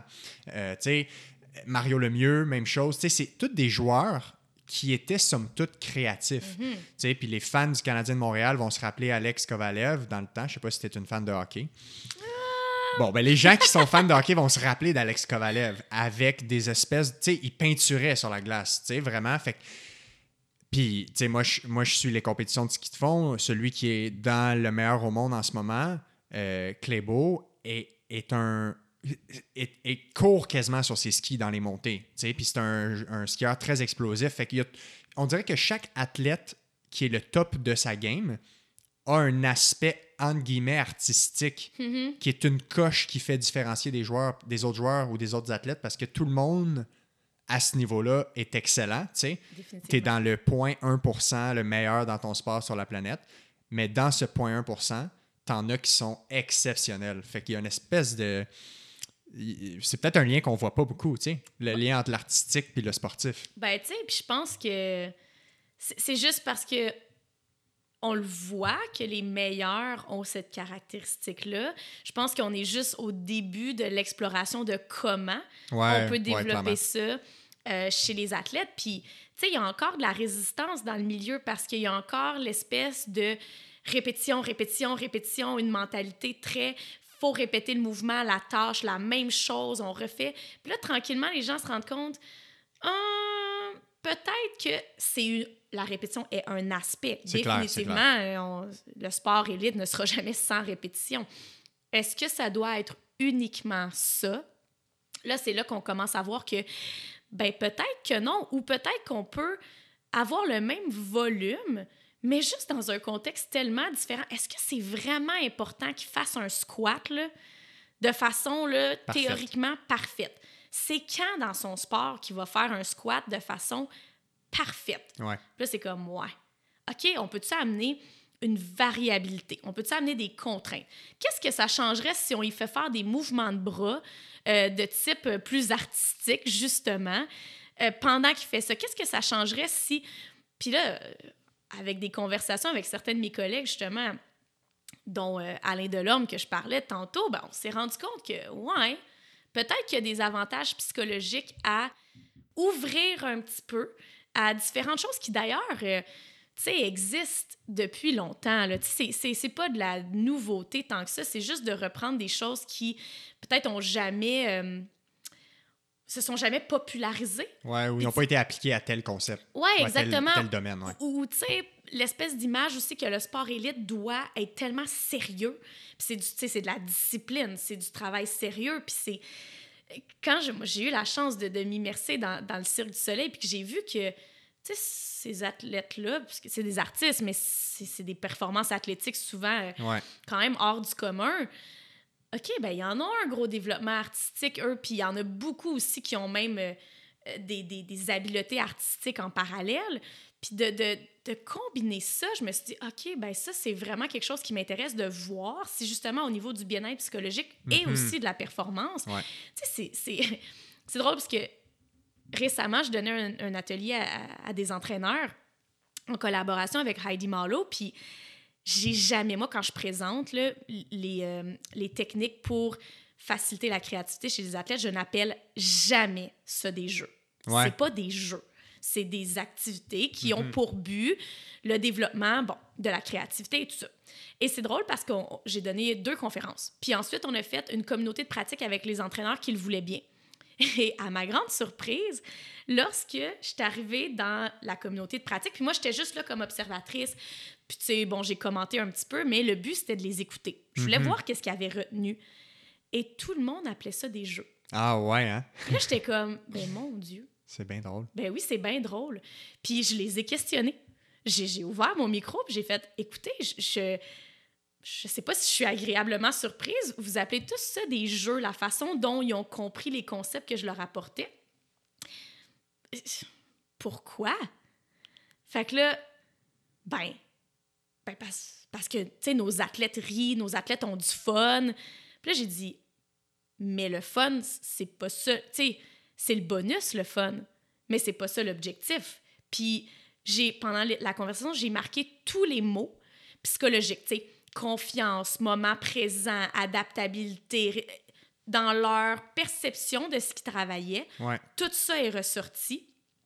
Et là, il appelait ces activités-là des jeux parce que le fun faisait partie des jeux, donc faisait partie des activités, donc c'est un jeu. Puis là, j'aurais dit, OK, mais tu sais, quand les, les, jeunes enfants, là, on, leur, on leur achète des jeux, mais les jeux habituellement ont des fonctions cognitives, sociales, affectives. Ouais, ouais, ouais. Tu sais, on va acheter un, jeu des fois qui coûte super cher parce que c'est justement un développement cognitif, tu sais, que ce soit euh, mettre des formes de couleurs bien le fun dans des ben, tu sais, on sait que l'enfant développe se développe cognitivement à travers le jeu. Exact. Puis là je les, je les ai questionnés, est-ce que vous pensez que ça ça disparaît avec le temps? On peut plus apprendre, on peut plus se développer, on peut plus s'optimiser parce que c'est le fun. Mm-hmm. Puis là, j'ai eu un gros moment de silence dans la salle. Puis ils se sont dit, ouais, c'est vrai. C'est pas. Le fun, c'est le bonus, puis tant mieux, mon Dieu. moi aussi, là, tu sais, tous les athlètes avec qui je fais ça, ils rigolent bien, puis.